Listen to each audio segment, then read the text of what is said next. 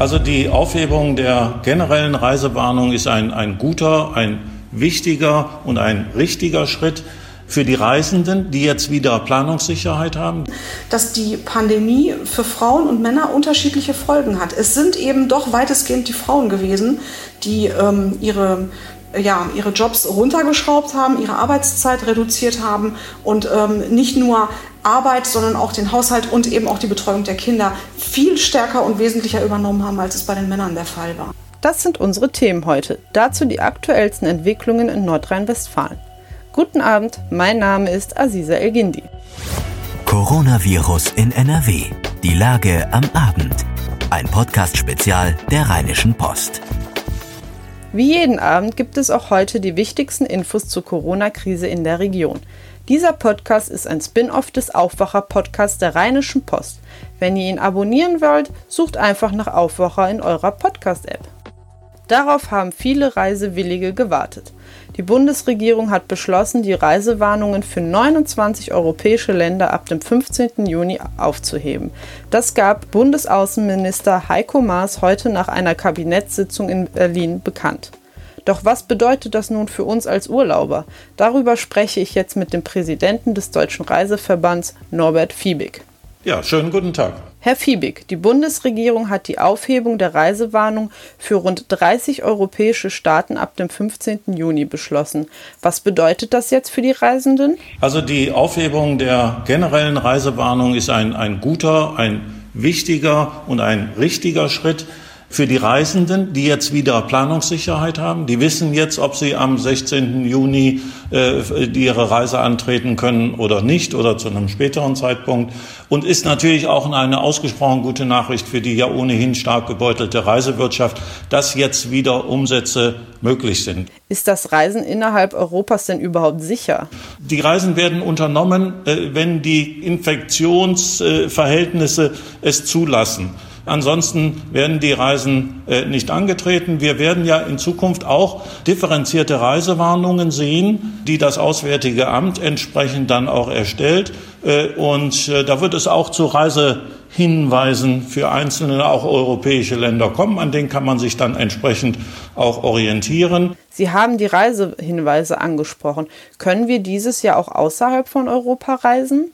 Ja, das ist äh, abhängig äh, von der jeweiligen Faktenlage, von der Infektionslage. Und äh, da ist unsere Vorstellung äh, durchaus, dass auch außerhalb von Europa äh, hier entsprechend auf der Faktenlage entschieden wird. Und da gibt es Länder, äh, die sind äh, sehr gut unterwegs. Das ist die Infektionslage teilweise sogar eine bessere als in Deutschland. Und das Gesundheitssystem ist sehr leistungsfähig und äh, sehr beliebte Urlaubsländer wie die Türkei muss man sich dann ansehen. Das ist unsere Bitte im nächsten Schritt. Worauf müssen sich Reisende im Urlaub dieses Jahr denn einstellen? Das, was wir heute im täglichen Leben erleben, werden wir auch teilweise im Urlaub entsprechend einhalten müssen. Das ist mal klar. Aber wir sind ja nun mittlerweile auch so weit, dass wir uns äh, weitestgehend daran gewöhnt haben, hier diese Vorsichtsmaßnahmen auch persönlich zu ergreifen. Und von daher wird sich der Urlaub dann nicht so maßgeblich von dem unterscheiden, was Sie hier in Berlin oder in Köln oder in München auch entsprechend vortreffen, woran sie sich auch hier halten müssen. Was passiert denn, wenn es wieder verstärkt Corona-Fälle gibt und es zu neuen Reisewarnungen kommt? Wie steht es um das Thema Reiserücktritt? Also da ist die Rechtslage ziemlich eindeutig. Wenn die äh, Reise abgesagt werden muss, das hatten wir im Übrigen im März für Reisen im März, April, Mai, dann äh, hat der Kunde die Möglichkeit, äh, kostenlos zu stornieren oder seine Reise wird sogar aktiv storniert, wenn es wieder Reisewarnungen geben sollten. Von daher ist das Risiko für den Kunden in einem solchen Fall denkbar gering, weil er eben entsprechend über das Pauschalreiserecht auch abgesichert ist. Sie sagen Pauschalreiserecht. Also gibt es den Schutz nur bei Pauschalreisen? Die, die Einzelleistungen gebucht haben, haben diesen Schutz nicht. Der Pauschalreisende, der über, einen, über ein Reisebüro und einen Veranstalter eine Pauschalreise gebucht hat, hat genau diesen Schutz und ist äh, dann ziemlich auf der sicheren Seite, wenn es wieder zu Reisewarnungen kommen sollte, inklusive sogar des Services, dass er, wenn es besonders brennt, sogar auf Kosten der Veranstalter dann auch zurückgeholt wird, die dann Charterketten auflegen, um genau das sicherzustellen. Das war Norbert Fiebig, Präsident des Deutschen Reiseverbands. Vielen Dank. Ja, ich danke Ihnen. Gleich geht es hier um Mütter in der Corona-Krise. Der Verband deutscher Unternehmerinnen sagt, dass gerade sie in der Corona-Krise leiden, weil Kinder nicht in Schule oder Kita gehen können. Was sie fordern, das erklärt die Verbandspräsidentin gleich. Vorher diese Nachrichten. Das ist die Lage am Mittwoch, dem 3. Juni 2020 um 16 Uhr. In NRW gibt es laut Robert Koch Institut 38.185 bestätigte Fälle. Mindestens 1607 Menschen sind in NRW an den Folgen einer Covid-19-Erkrankung gestorben. Mindestens 34.967 Menschen wurden als genesen registriert. In weiten Teilen des Landes liegen die neuen Infektionen pro Woche pro 100.000 Einwohner unter 10. Einzig der Kreis Gütersloh sticht etwas heraus. Dort liegen wir momentan bei 11 Fällen in den letzten sieben Tagen pro 100.000 Einwohner. Immer die aktuellsten Zahlen und Nachrichten findet ihr in unserem Live-Blog auf RP Online. Nordrhein-Westfalen scheint immer mehr zu einer Hochburg sogenannter Corona-Rebellen zu werden. Das legt eine Antwort des Bundesinnenministeriums auf eine Anfrage der Linkspartei nach. Inzwischen hat es schon weit mehr als 50 Demonstrationen gegen die Corona-Auflagen gegeben. Allein zu einer Kundgebung in Köln kamen mehr als 800 Menschen. An den Protesten beteiligen sich auch sogenannte Reichsbürger und Selbstverwalter sowie Rechtsextremisten. Sie nutzen die Pandemie und die Proteste zur Verbreitung von teils widersprüchlichen Verschwörungstheorien. Die Corona-Rebellen kommunizieren vor allem mit Hilfe des Messenger-Dienstes Telegram in nicht öffentlichen Gruppen. Allein in NRW gäbe es 29 entsprechende Untergruppen auf Telegram, so das Bundesinnenministerium. Laut dem Verfassungsschutz gibt es in NRW aktuell rund 3200 Reichsbürger. Rund 100 Reichsbürger werden auch der rechtsextremistischen Szene zugerechnet. Die Mehrheit der Deutschen ist dafür, alle Schulen und Kitas nach den Sommerferien zu öffnen. Das ergab zumindest eine Befragung des Meinungsforschungsinstituts Infratest DIMAP im Auftrag des SWR. In der bundesweiten Befragung haben sich 58 Prozent für eine komplette Öffnung der Schulen und Kitas in Deutschland nach den Sommerferien ausgesprochen. Rund ein Drittel der Befragten meinte, der Kita- und Schulbetrieb sollte weiterhin nur teilweise erfolgen. Lediglich drei Prozent bevorzugten eine gänzliche Schließung der Schulen und Kindertageseinrichtungen.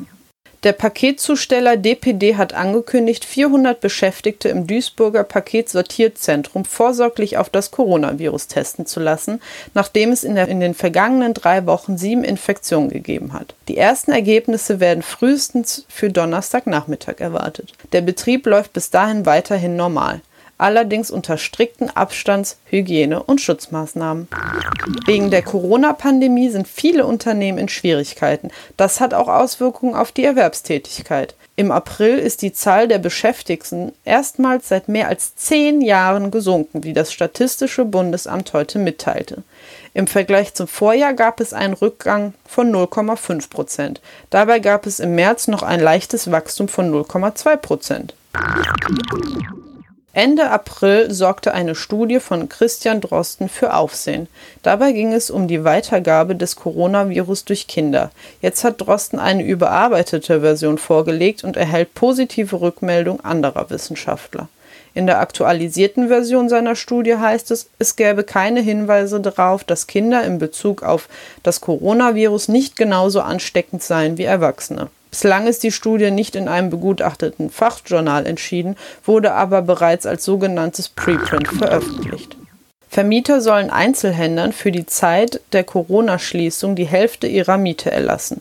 Das empfehlen mehrere Spitzenverbände von Immobilienbranche und des Handels. Für die drei Monate nach der Schließung empfiehlt der Verband Mietreduzierungen, heißt es in einem gemeinsamen Kodex, den die Verbände am Mittwoch vorstellten.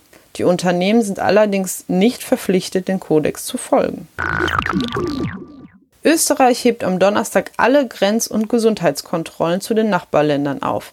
Die einzige Ausnahme bleibt vorerst Italien. Für die Länder Deutschland, Liechtenstein, Schweiz, Slowakei, Slowenien, Tschechien und Ungarn werde es dann keine Quarantäne oder Testerfordernisse bei der Einreise nach Österreich geben, sagte Außenminister Alexander Schallenberg. Eine Öffnung zu Italien werde es geben, Zitat, wenn die Zahlen es zulassen. Wie ist das eigentlich bei euch? Duscht ihr momentan später als sonst? Wir haben bei mehreren großen Wasserversorgern angefragt und in allen Städten zeigt sich das gleiche Ergebnis. Seit der Corona-Pandemie wurde deutlich später geduscht als sonst. Die Menschen stehen später auf bzw. nutzen die sanitären und küchentechnischen Einrichtungen erst später, wie Yvonne Hofer von den Stadtwerken Düsseldorf berichtet. In den ländlichen Regionen, in denen zahlreiche Berufspendler eigentlich früh aufstehen müssten, zeigt sich diese Entwicklung noch deutlicher. Der morgendliche Wasserverbrauch hat sich ziemlich nach hinten verschoben. Vor der Corona-Pandemie wurde eher zwischen 6 und 8 geduscht und seit März eher zwischen 8 und 10 Uhr. Komm, lass, ich mach mal eben. Ein Satz, den Mütter gerne mal sagen, wenn der Papa etwas länger braucht beim Wickeln, Brote schmieren oder bei der Hausaufgabenhilfe. Jetzt in der Corona-Krise, in der Familien oft über längere Zeit zusammen zu Hause waren, war der Satz vielleicht noch öfter zu hören, auch dann, wenn Mama genauso wie Papa im Homeoffice war. Davon geht jedenfalls der Verband deutscher Unternehmerinnen aus. Er glaubt, dass besonders Frauen unter der fehlenden Kinderbetreuung in der Corona-Krise leiden. Jasmin Ababian Vogel ist Chefin von vier Unternehmen in Hannover. Sie hat zwei Kinder und ist außerdem Präsidentin des Verbands Deutscher Unternehmerinnen. Meine Kollegin Helene Palitzky hat mit ihr gesprochen und sie als erstes gefragt, ob sie die Corona-Krise als Mutter auch selbst als Herausforderung erlebt hat. Absolut. Also meine Kinder sind ja Gott sei Dank schon etwas größer.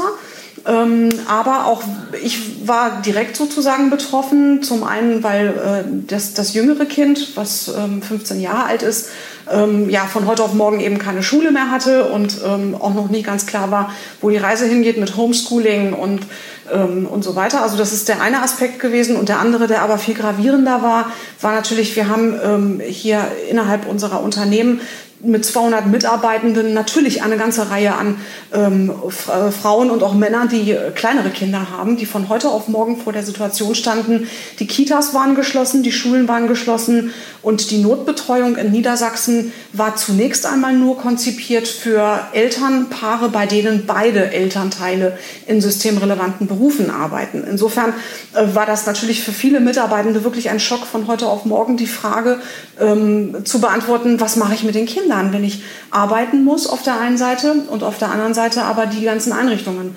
geschlossen sind. Mhm. Was spiegeln Ihnen da Ihre Kolleginnen und Kollegen, äh, Entschuldigung, vor allen Dingen Kolleginnen, ja wahrscheinlich Ihre Kolleginnen im Verband? Ähm, ist das durchweg überall die gleiche Problematik oder gibt es da Branchen oder Bereiche, wo sich das äh, etwas einfacher gestaltet hat?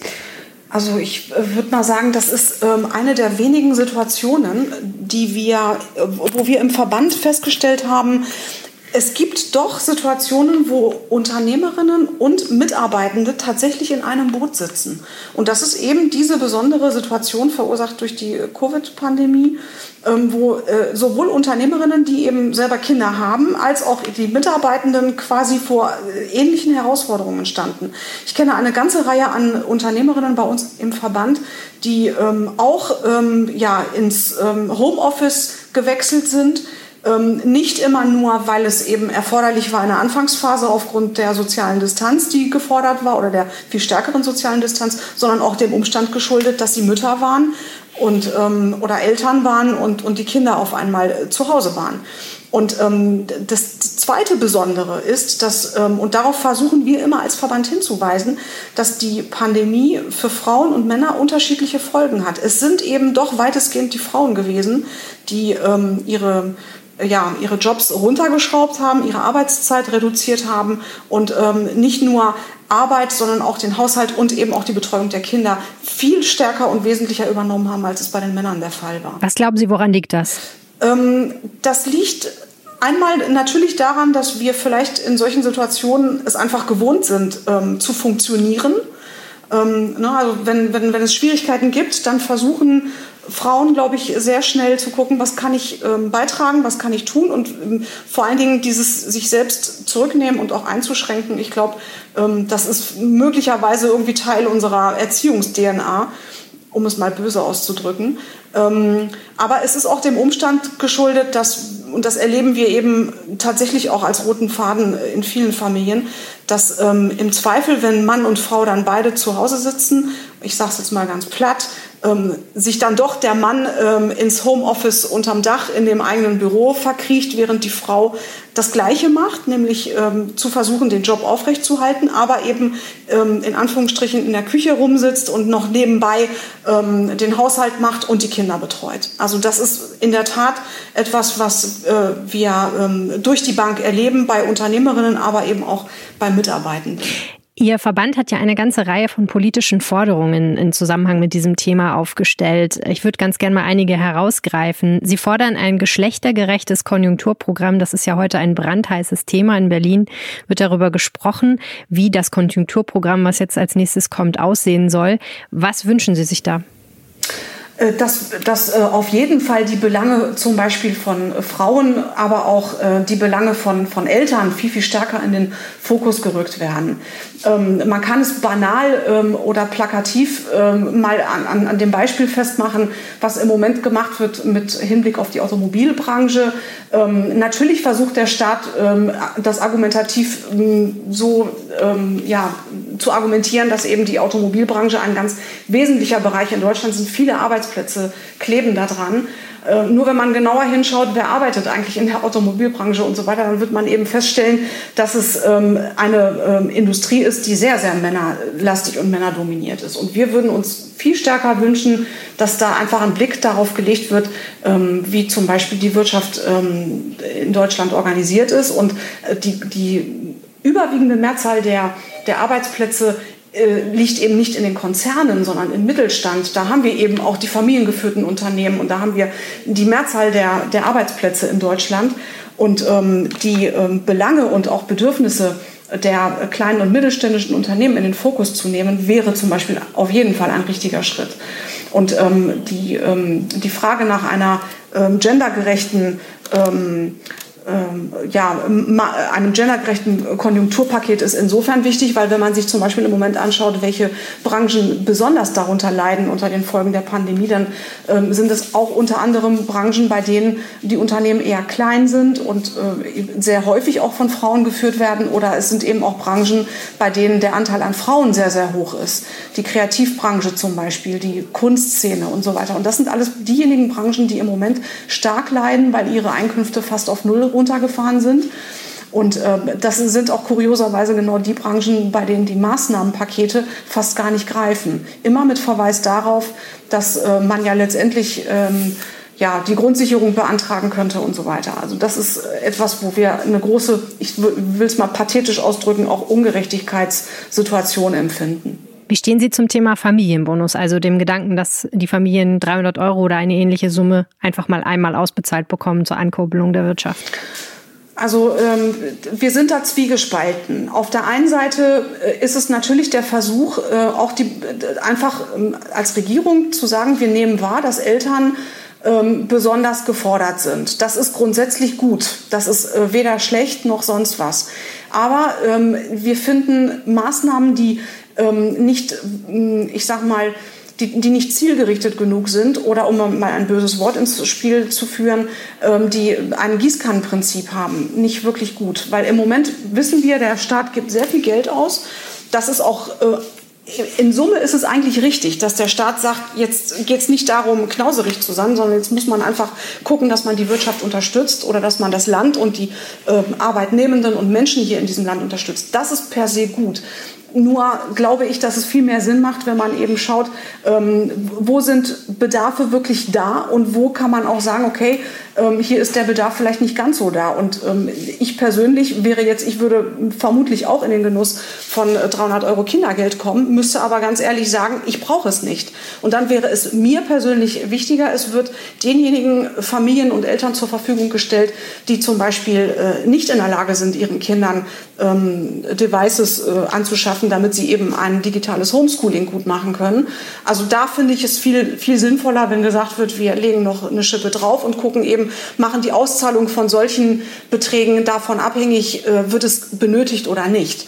Ähm, also das sind immer die beiden Seiten einer Medaille. Zum einen ist es per se, ist das Elternkindergeld per se nicht schlecht, aber es ist besser, eigentlich diejenigen zu unterstützen, die es wirklich brauchen und zwar auch brauchen, weil eben sonst die Infrastruktur für, ein, für, für digitale ähm, Lernmöglichkeiten gar nicht sonst vorhanden sind. Ja.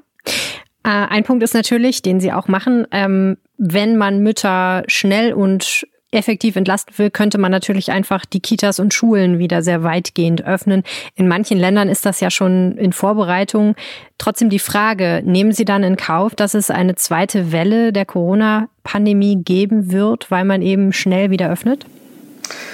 Es ist, glaube ich, immer eine Frage der Interessensabwägung. Und ich, ähm, äh, das, wird, das Thema wird ja im Moment sehr emotional diskutiert. Auf der einen Seite glaube ich, ähm, dass, dass wir, ähm, dass, dass dass Kinder auch unter Umständen Schaden nehmen, wenn sie sehr, sehr lange nicht, ähm, nicht in der Lage sind, mit Gleichaltrigen äh, wieder Kontakt zu haben, zu spielen und in die Schule zu gehen und so weiter.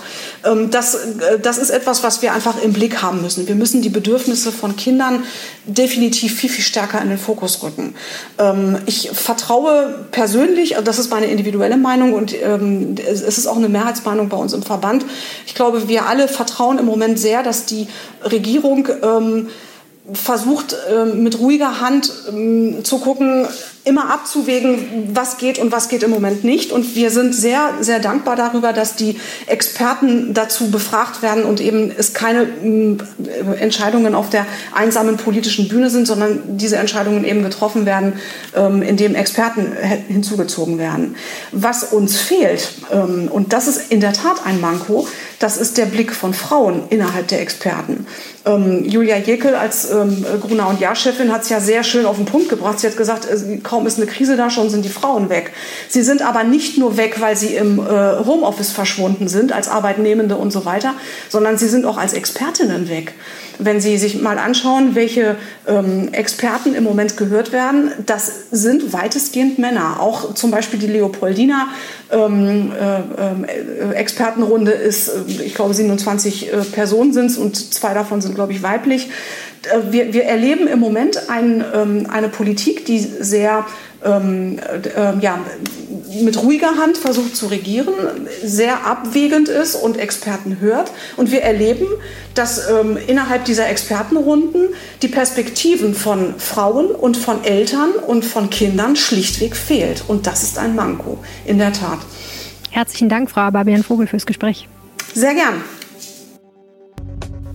Das war Coronavirus in NRW, die Lage am Abend. Wenn ihr eine Frage habt, schickt mir gerne eine WhatsApp-Nachricht. Gerne auch als Sprachnachricht. Die Telefonnummer lautet 0171 9038 099.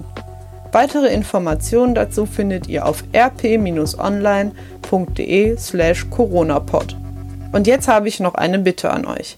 Wenn euch dieser Podcast gefällt, unterstützt uns mit einem RP Plus Abo. Das Abo ist monatlich kündbar und gibt es bereits für unter 5 Euro pro Monat. Das Angebot findet ihr auf rp-online slash aufwacher-angebot. Ich wiederhole es gerne nochmal rp-online.de slash aufwacher-angebot. Wenn euch das Format gefällt, empfehlt uns auch gerne weiter. Wer es hören will, abonniert am besten den Aufwacher-Podcast oder schaut auf RP Online vorbei. Die Adresse für unseren Podcast lautet rp-online.de slash coronapod. Weitere Entwicklungen erfahrt ihr morgen früh wie gewohnt im Aufwacher-Podcast und jederzeit in unserem Live-Blog. Kommt gut durch den Abend, bis morgen, bleibt gesund. Ciao, ciao! Mehr bei uns im Netz www.rp-online.de